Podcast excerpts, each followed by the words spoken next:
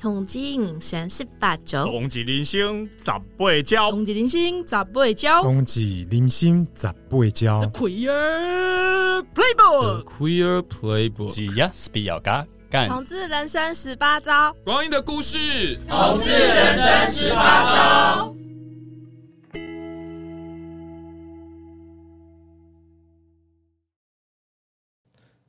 Hello，大家好，欢迎收听今天彩虹老人院的 Podcast 节目，我是今天的主持人狐狸。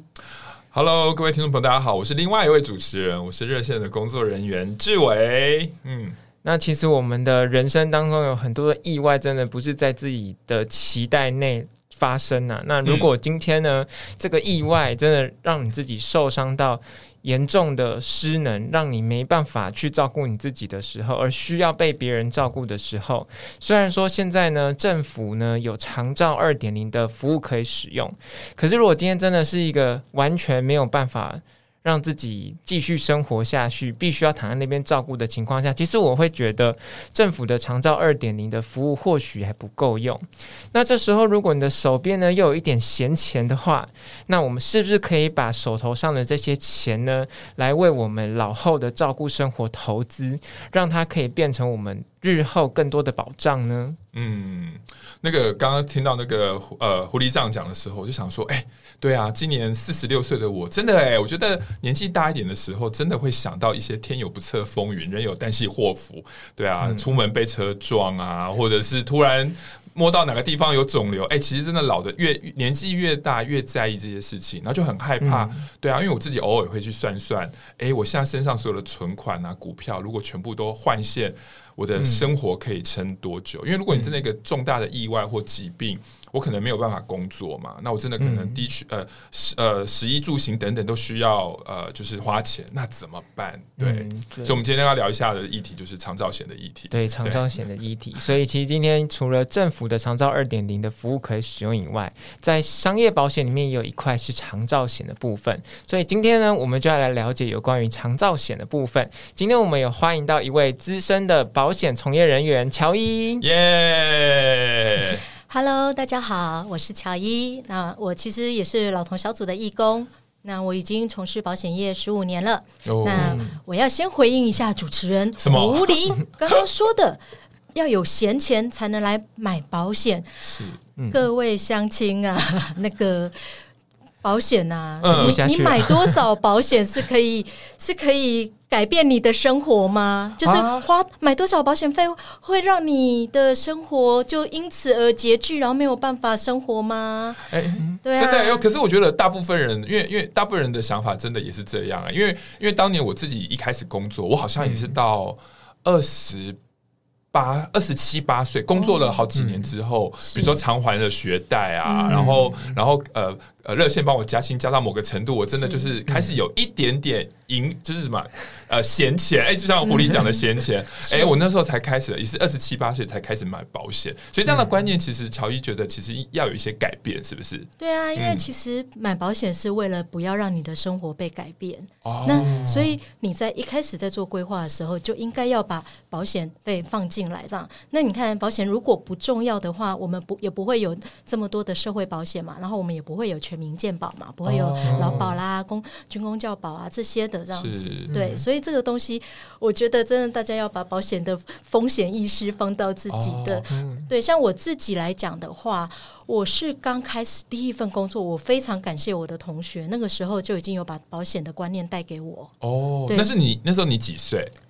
二十二、二十三。哦，天哪，就是、比我 比我早四五年买保险。对，就是就是大学一毕业啊，第一第一份工作，因为我觉得我当时那个想法非常的单纯，就是会想说，哎呀，那个我父母亲也抚养我二十多年啊，那就是万一我今天出了什么状况的话，嗯、那至少呃，我可能我有寿险，我有一些就是有寿险呢，有意外险呢，有一些钱是可以留给他们的，就是。遗爱家人的部分，这样子是对。那像现在，就是随着年纪越来越大的时候，呃，当然，我觉得整个考量就会越来越多。嗯嗯、就像我们一直在讲说，其实保险就跟衣服一样啊，嗯、你不能说 每天换，不是这样子。哎、欸，如果遇到有人叫你每天买一些不同的新的保单，然后去解掉旧的保单，这种业务员，哦、拜托请远离他，好吗？那那所以像衣服一样是什么意思呢？你觉得大人可以穿小孩的衣服吗？哦、嗯，所以如果你今天是在你刚出社会买的保险，嗯、跟你今天如果是呃，假设如果是。呃，要成立家庭，然后要生小孩、生育小孩，然后你的责任越来越重大，或者是你有买房子，嗯，哈，那你是不是？开始要规划的保险的险种就不一样，然后或者额度也会不一样，是对。然后，所以乔伊的说法是，不同的人生阶段，其实也都要去稍微看一下自己的呃保险的规划应该如何，是不是？是的，就是说你的责任重大的，就是说应该是说你在乎的是什么？是对生老病死，然后那你有没有在乎的人要照顾？就是说，万一我不小心走得太早。我我想要留什么东西给我在乎的人，嗯、是对，然后或者是说，万一我今天我自己一个人，但是我中残了，嗯，那对我那我应该怎么办？就是我我有没有足够的呃生活准准备金啊什么的，可以来照顾我这样子？哎、欸，那我我很想问一下，我们主持人狐狸好了，嗯、狐狸你你买了什么保险？二十几岁的你有买什么保险？买什么保险？其实对我来讲。因为我妈也是保险的从业人员，哦，对，这么巧，对，所以，嗯，所以妈妈帮你买了，对，所以其实我直到大学的时候，我都还没有，我都还不是很清楚知道到底保险的意义是什么。那那你那你那你妈帮你买了长照险了吗？她在我。知道的情况下，好像是没有、这个、还没有帮你买，对对对。哎、欸，那那我自己，因为刚才说不同人生阶段嘛，嗯、因为狐狸是二十几岁，嗯，他妈还没帮他买，或他自己还没买。那我自己其实感触，因为今天在做这个题目，我就感触的特别深嘛，因为我就是大概两年多前的时候，我自己就买了买了。最简单的，最简单的一个一个一个一个一个长照险这样子，对，那那的确像你刚刚讲的，那时候就觉得自己四十几岁了，身体开始有点退化了，对，然后然后当然也想到，因为自己也有一个长期伴侣关系嘛，那其实也真的觉得，那如果到时候自己真的怎么了，对，那最少好像有一笔最少有笔钱，让我的伴侣可以就是就是不用自自掏。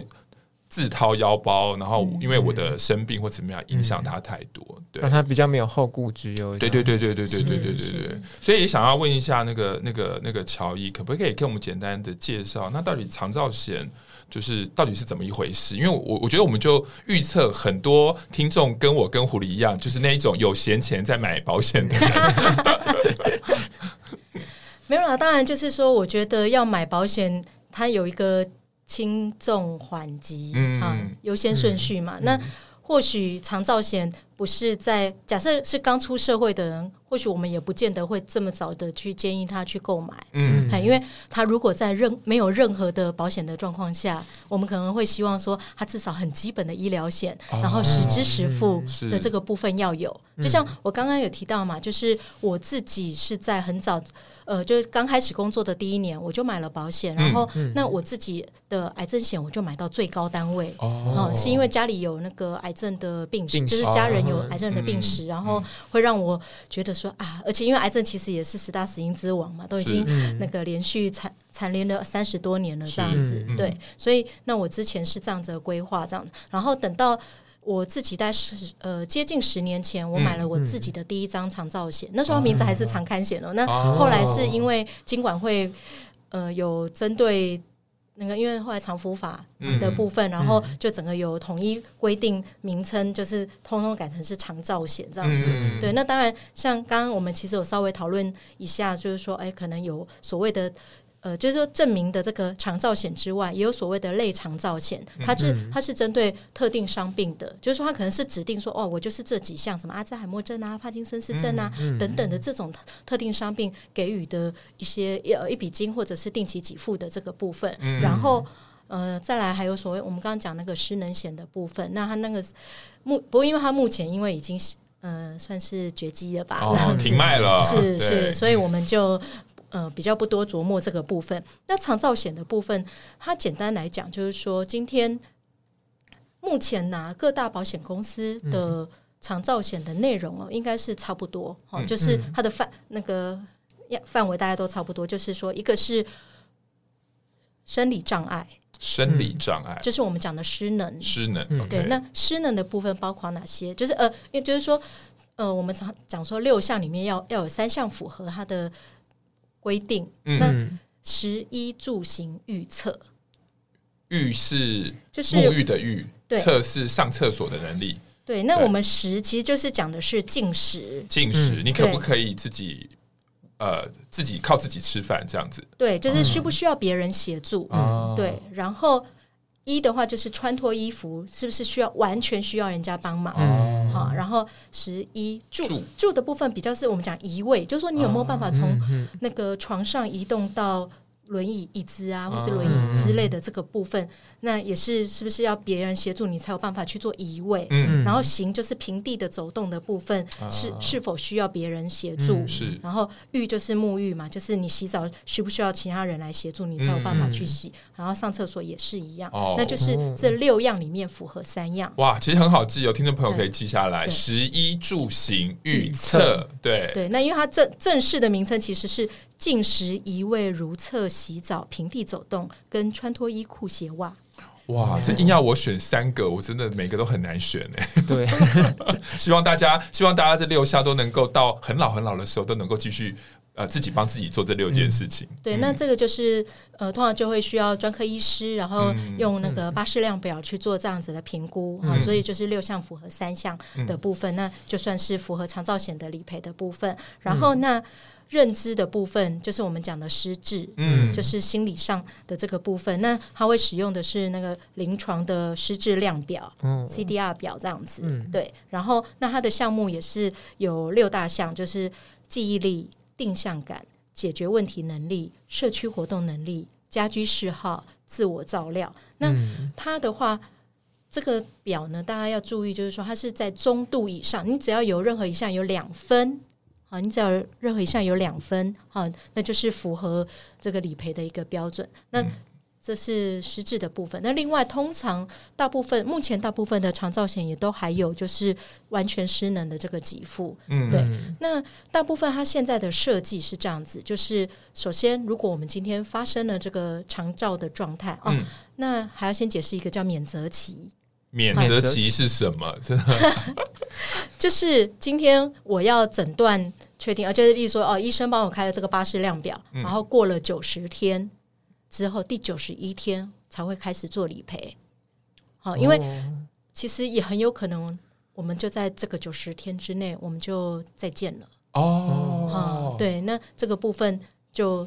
就没有生效，这样子，就就像其实过去的失能险，它也是一样的，它可能就是说啊，你要达到失能的程度，然后你可能要六个月之后，你才有办法请医生去开那个表啊，或什么的这样子。嗯，哦，所以这意思是说，比如说我今天假设好了，我出车祸是。然后我严重的，比如说肢体损伤，是。对，因为这样就就呃不能够自己移位嘛，那也没办法自己走路，那也没办法自己呃去洗澡，符合三项，但就算符合三项，我也必须要等到第九十一天，是，我才能够呃申请。那前面三个月是呃长照长照险的给付是不给付的。就是还没有开始，还没有开始启动，还没有启动啊，这样子，不能说生效，就因为你保单本身一定都是有效的，就是还没有启动嘛。那但是，就像我们其实如果买医疗险，其实也是这样，就是说的呃，也是会有一个所谓的等待期啊。有没有？我买医疗险，我是不是疾病等待期三十天，癌症的等待期九十天？啊，是有这样子的一个差别。是好，那就是刚刚有讲到那个免责期的部分。那在免责期之后开始做给付的话。通常会有一个先有一个一次金，嗯，那那个一次金当然也是各大保险公司的商品，可能依照它的规定，也许是依照保额或者保额的多少倍，或者是呃一单位是多少多少钱的这个部分哈、嗯，这个就就要看每个公司的商品。嗯、那为什么会有这个一次金的设计？是因为其实大家知道，我们一旦出现了长照的需求的时候，我们是不是？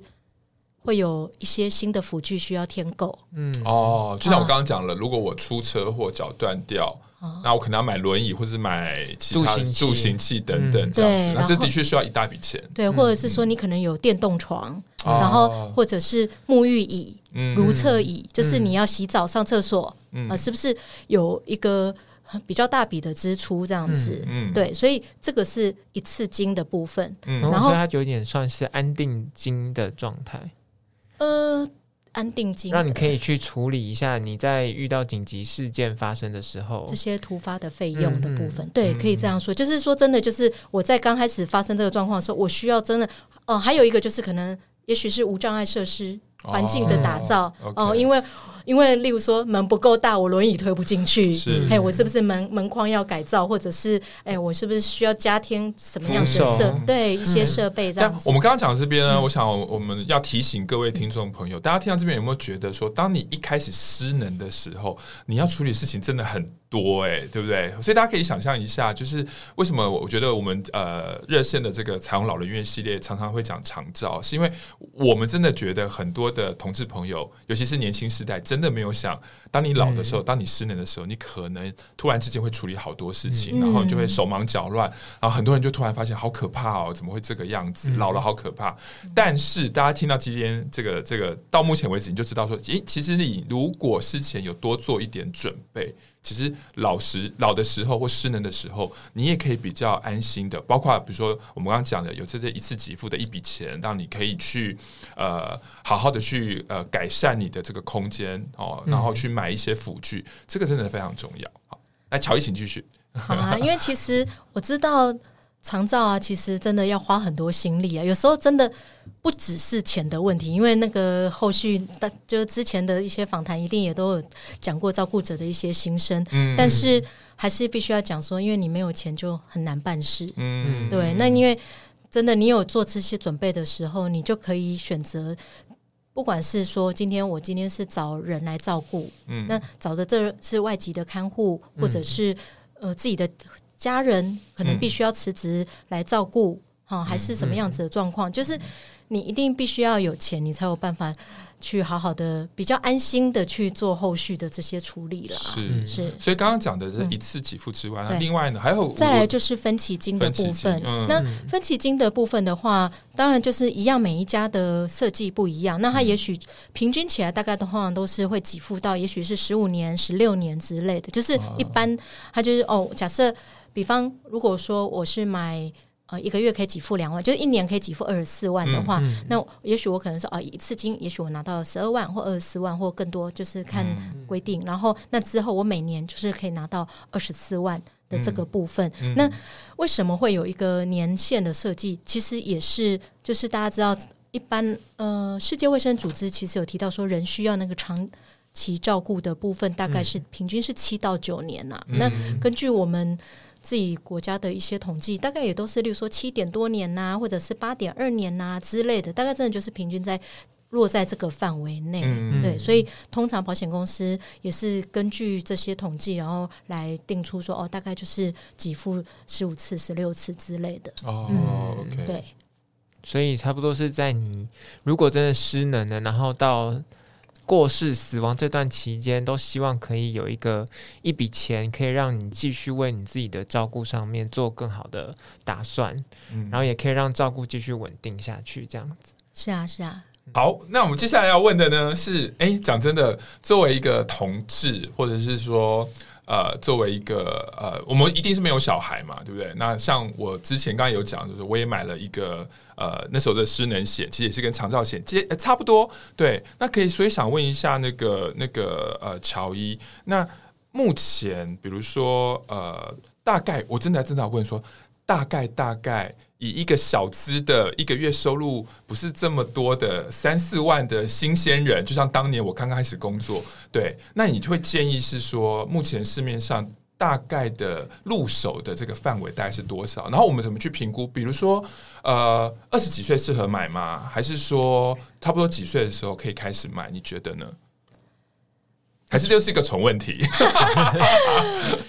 因为其实还是 case by case 啊。就像比方说，我刚刚有讲，如果说以狐狸的状况来讲，他很有可能他的各种医疗险、健康险、寿险什么的，他母亲如果都有帮他准备好了的话，他是他也可以趁他行有余力，在他还年轻的时候就开始保的这个部分。因为你其实保费一定是这样子嘛，大部分都是越年轻。保就越越便宜。便宜啊对，然后还有就是，你万一有体况了，也不见得能保，嗯或者是可能会需要加费。是因为长照险就没有不像医疗险，有一些会有所谓的什么批注除外的这种规范。那长照险它应该就是保保跟不保，然后加费有没有加费？像、嗯那像比方我听到可能是例如说糖尿病是啊，或者是高血压，嗯就有一些体况的，它还是可以买。嗯哎，它还是可以买，但但是就是一定都是可能，也许会有问卷啦，或者是体检啦，嗯去做这个评估。然后我今天呃需要加费的话，我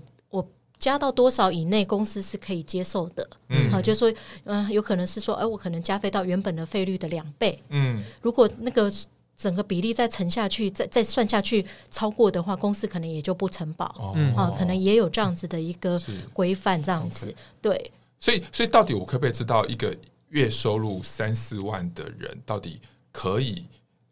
如果越越早保越好嘛？但到底目前大概一个月多少钱是我可以为我自己的长照呃买一个基础的保险？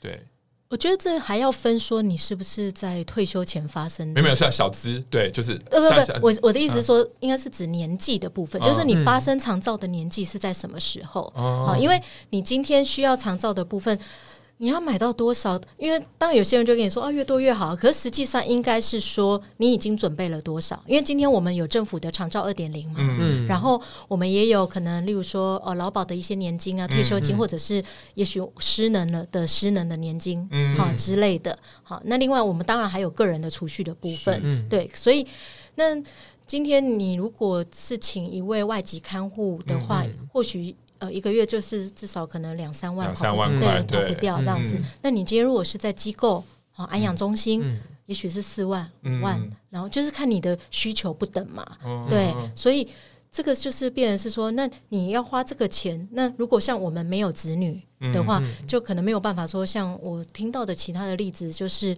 他。今天去住安安养院啊，或养老中心啊，然后就是子女啊、呃，一个人可能每个月出两万啊之类的，这样去 share 这样子、啊。可是如果说像我们没有的话，我就要去算说，我今天我选择的长照的形式，嗯。跟我今天已经有的，例如说，不管我刚刚讲的退休金或者是劳保的什么失能年金等等、嗯这些，我扣掉这些，那我我的缺口还有多少？嗯对你就可以去算说，或者是说，当然我们有另外一种说法叫做先求有再求好。嗯我先买一个基本的，也许是一个月可以有两万块，嗯那我是不是相对的，我其实负担就比较没那么大？嗯对，还有我自己可能就就每个月再贴一些，嗯还有就不用贴到那么多这样子，这个也是一那。我问一下，比如说我、嗯我我我如果一开始先买，比如说我在我三十几岁的时候先买个两万块最基础的，所以保险是比如说我四十多岁的时候，我可以再加码吗？还是买了就定了？呃当然可以再加哇码，没有限制啊，哦。因为没有，因为我猜很多人跟我一样是不知道这些事情。对。以，我以我个人来讲，因为我十年前我就有帮我自己规划长长照险，那那个长照险是还有寿险功能的，嗯。对。那在后后续我就有在陆续加，呃，是有还本型的，有就是身故有还本的长照险。那可是我也有在加是定期险，就是说我可能十年期十年期一缴，就是至少在我一个还在工作的时候，那它的保费比较便宜，但是它的保障非常高，嗯，所以这个就是看选择，就是因为。保险就是这样子啦，你今天如果是定期的，那它相对的保费就比较便宜。哦，对，保那就是看每个人的选择这样子。嗯因为有时候我真的可能年纪还小，或者我的工作薪水还比较低的的时候，我可能没有办法负担太多的保费的时候，我可以选择先用定期的方式。那等到我的资资产比较固定稳定的时候、嗯、啊，我可以选择说，哦、啊，我就是缴一个十年或二十年或三十年，但是我可以保障到终身，嗯、也许是九十五岁、九十九岁、一百岁之类的这样子的保单。嗯、对，那就是我会觉得说，就是看每一个人的状况，可以帮他做最适合他的规划。OK，那我要想再问一个给付的问题，就是呢，我也曾经想象过，比如说，当我真的失能了，而且蛮严重的失能，甚至是刚才有提到有些长照险是给付到失智的部分嘛？对。那请问保险公司给我的钱是汇到我的户头吗？还是呃，那如果如果这时候我失能了，那请问、嗯、那怎么办？就是就是我我我的矛盾不知道乔伊知道运用那对谁可以运用我的钱呢？那这个我通常怎么做才能够去保障我自己？还是对？是嗯呃，今天的话就是我觉得很特别一个点，就是说，其实我们后来有议定监护人，议定监护人、嗯、怎么写？意是呃意思的意，意思表达的意哈、哦，定就是决决定的定，监护人。OK，这是什么意思？意定监护人的话，是你可以选择你自己想要的人来作为。今天你万一没有办法表达，没有行为能力，还没有办法为自己表达自己的意识的时候，这个人你是授权给他做作为，对他可以帮你帮我执行。对，那这个那那那这个人是任何人都可以吗？还是一定要有什么血缘或者是呃婚姻关系的人才可以？如果是过去的监护人，可能就比较受限。但是意定监护人，就是你可以按照你的意愿去做这样子的选择，这样子。哎，这部部分真的很符合同志的特殊。有哎，对，我记得前前几年真的那时候在讲意定监护人即将要通过的时候，我们的确就真的是有在关注这个部分。对，因为因为我记得几年前我们同志咨询热线老同小组有做一个那个老化态度的研究。我记得那时候我们对我们其中有一题就问说，当你老的失能的时候，谁可以执行你的医？遗嘱或者是什么遗产？诶，蛮特别的。第一名是伴侣，对，我想大部分人应该都会这么想。如果有伴侣，希望我帮伴侣帮我做做决定。我记得那时候第二高的就是信任的朋友，是对，比父母还有兄弟姐妹还要高。对，所以如果在这个状况下，就像刚刚乔伊讲的，就是意定监护人，就是可以做这件事情了。对，所以各位朋友可以想一下，如果你真的怎么了，对你身边哪一个人可以成为你的意定监护人，很重要哦。嗯、没错，嗯。好，那狐狸有什么问题要问乔伊呢？他呆住了。各位，我们一定要讲，我们今天的主持人，我们今天的狐狸主持人呢，因为我觉得那个长照好像离他有一点点，我觉得这真的跟年纪、经历稍微有一点关系。我觉得真的，因为可能也许到我们这个年纪的时候，我们已经成为长照的。照顾者是啊，或者是已经看了周边很多人需要被照顾的时候，嗯，我们自己真的会比较有感同身受，跟就是有这样的想法。是，对对。那那这样子，因为呃，其实跟各位听众朋友，其实乔伊跟我是同岁数的，我们算是同年级，啊。我们现在同岁，我们是同 同岁数的，所以所以其实我我我们我们自己在那个热线老同小组或私底下开，我也常常问他一些保险的议题。所以最后要不要也请乔伊来跟呃我们听众朋友讲一讲，在长照险这件事情上，有没有什么一些从你一个专业的保险业务工作者，然后提供给听众朋友？当然，我我觉得我们很多听众朋友都是同志朋友，有没有什么样的一些小建议给大家？对，让他们知道说，呃，如果要买或者什么时候买，就是可以让他们听完我们这期节目之后，可以开始把长照险放在心里去做规划的。我觉得啊，就是。像我们现在四十几岁这个年纪 开始来买，因为你如果缴费个二十年，刚好到你退休，真的是差不多的一个年纪了。就那当然也有比较短期的一个部分。那因为你如果是要保障终身的，但你是缴十年期的，它会一开始看起来保费比较高，但是它的总体的保费是比较便宜的。哎，那对，所以大家就可以去评估。那也有些人是会，例如说，假设有三十年期的，那他做这样的选择是，也许他不一定会缴到。三十年，三十年，他很有可能中途就发生长照的状况。十二年就，对，其实也有可能，因为那因为你一旦发生长照的状况，你就豁免保费了，你后续你后续的，对你后续的保费就不用再缴。所以我就是都有客户做不同的选择啦，十年期、二十年期、三十年期的都有这样子的选择。那因为其实我觉得，不管是同志，或者是说像现在。呃，未来老年呃，我们单身啊，不过可能也许有些人是离婚啊、丧偶，或者是说今天有伴但是没有子女，然后那伴通常也是或许年纪没有差到太多，然后其实很容易造成是一个呃老老照护的一个状况。对，那或者是说像这还是有些人是有生养小孩的，但是其实也生养的少，再加上其实我们已经早就就是。因为我们在二零二五年就要进入超高龄社会了，你知道超高龄社会是什么意思吗？嗯，一个年轻人要抚养多少？No no no no no no，超高龄超高龄社会是讲说我们的六十五岁以上老人占了二十趴以上。哦，那表示五个人里面就有一位是六十五岁以上的老人，嗯，对，哇，各位是不是听到这边是不是该去？检查一下你的保单。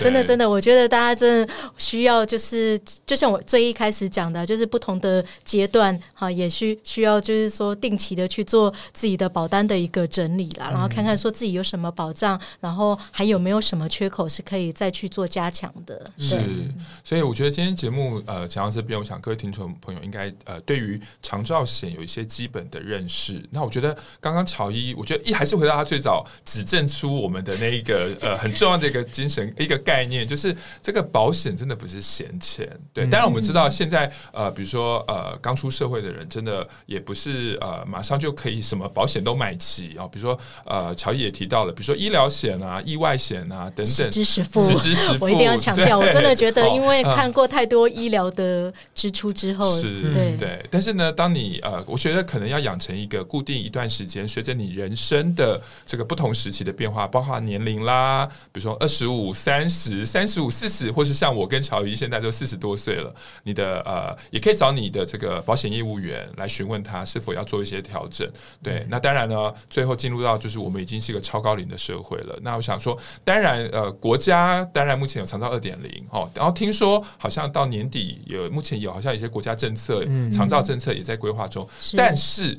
这是真的是呃呃天助自助啊！就是，就是我们 我们还是得对，我们还是每一个人还是在呃要为自己的老年生活呃有一个比较安稳的老年生活做一些基础的打算。对，对啊，因为其实你要做怎么样为老年生活或者是长照去做准备，其实真的不一定需要透过保险，嗯、但是你其他的方式。一定需要时间，嗯、金钱的累积也是需要时间的，嗯、对。然后保险也不一定会需要用上，嗯、但是你一旦要用，它一定可以及时发挥作用。对，就像刚刚讲的，有一次给的那一个，让你好好的买辅具、改变厕所的一些无障碍环境。对，所以各位听众朋友，希望听了今天这一集之后呢，你对长照险有些基本的认识。然后呃，我们的呃热线。呃，同志人生十八招的呃彩虹老人院真的讲了非常多长照的议题。对，那之前我们有提邀请了家庭照顾者啦，总会的呃我们的秘书长来分享，我们也讲了非常多跟失智症有关的，或是我们也邀请了一些目前正在照顾家人父母的同志来分享他们的照护经验。